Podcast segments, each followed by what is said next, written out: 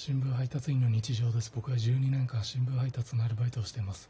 配達が終わる時間は配達員によってバラバラなので終わってから配達所で他の配達員の方に遭遇することはまずないんですが今日長官配達終わり偶然他の配達員の方と終わり時間が一緒になり配達所で遭遇しました。僕がその配達員の方に平均点以上の声量で「お疲れ様でした」と挨拶をするとその配達員の方は激動の朝刊配達を終えたばかりで疲れていたのか無視してきました。